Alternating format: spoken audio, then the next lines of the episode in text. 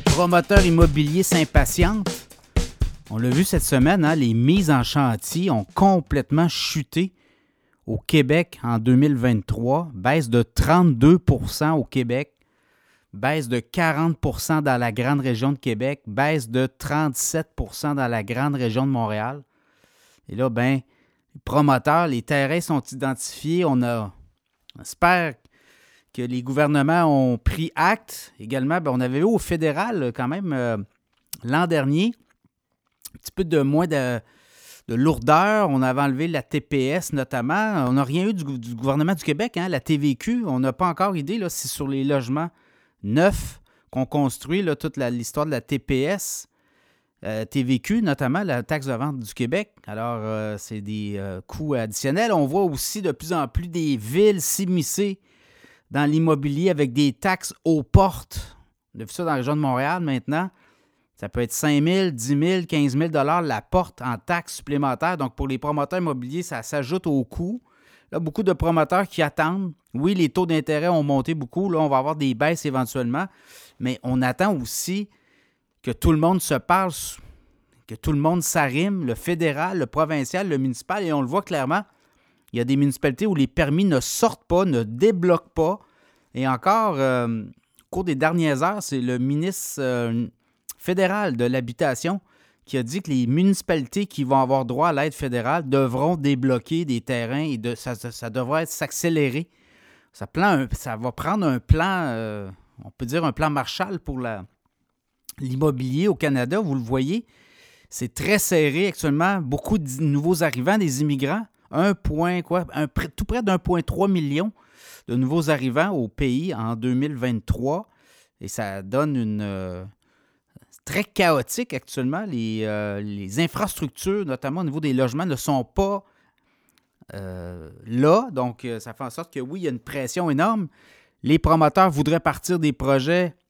Encore là, absence, beaucoup de réglementation. C'est complexe. Et également, le, le financier pas là. Les taux d'intérêt sont trop élevés.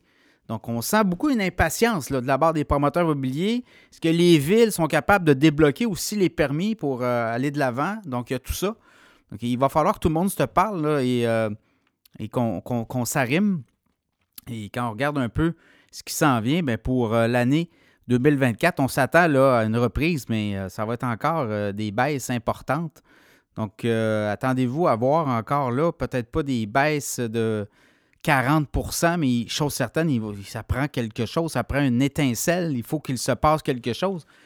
Les euh, scénarios, quand même euh, inquiétants, là, je regardais Drummondville, moins 33% Gatineau, moins 31% Sherbrooke, moins 21% Les villes où ça a bien été, là, 2023, Trois-Rivières, 14% de hausse au niveau des mises en chantier dans le résidentiel et 49% au Saguenay.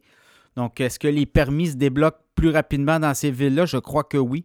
Donc, à suivre aussi toute cette question, cet arrimage entre les euh, différents paliers de gouvernement et surtout commencer à délaisser la réglementation si on veut accélérer. On parle aussi peut-être d'un catalogue où on, les promoteurs immobiliers auraient accès euh, rapidement à des styles de maisons qui auraient été préapprouvés donc, on dit qu'on pourrait gagner rapidement euh, beaucoup de mois en, termes de, vitesse pour les chantiers, pour euh, amener euh, des nouveaux logements.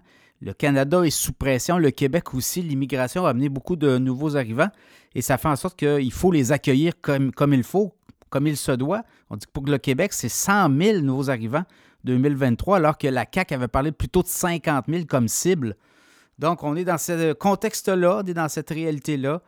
Alors, les promoteurs s'impatientent et je pense que la clé, ben, ça va être la Banque du Canada si on commence à baisser les taux directeurs, les taux d'intérêt vont baisser et là, ça va devenir attrayant. On nous disait que à 2000, 2500 dollars par unité d'habitation, les promoteurs disent écoutez, on ne pourra pas faire de l'argent avec ça.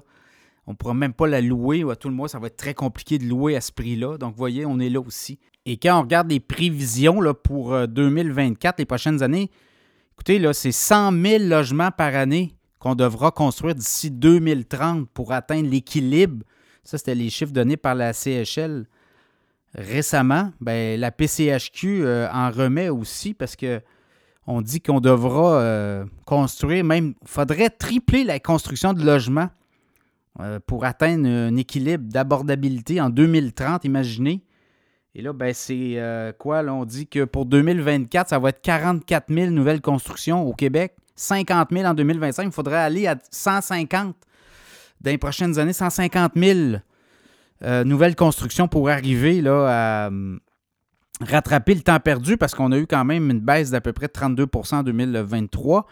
Et euh, on regarde même pour 2024, pour Québec, ça va être des baisses de 7% Gatineau 5% même Saguenay, moins 18 Donc, euh, on s'attend des reculs dans certaines régions, peut-être pas dans la région de Montréal, mais certainement un peu partout au Québec pour 2024. Donc, vous voyez, là, c'est pas, c'est complexe.